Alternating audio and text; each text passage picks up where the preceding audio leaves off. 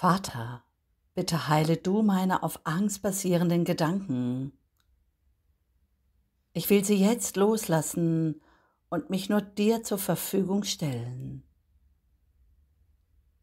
Nur deine Gedanken sind wahr, nur ihnen will ich folgen. Still stehe ich da und lerne, das Wahre vom Falschen zu trennen, ahnungslos, offen für die wahre Wahrnehmung.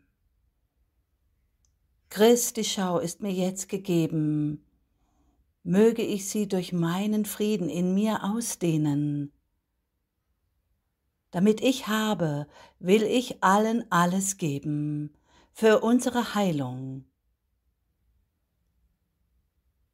Vater, Gott, du liebst mich, so wie du mich schufst.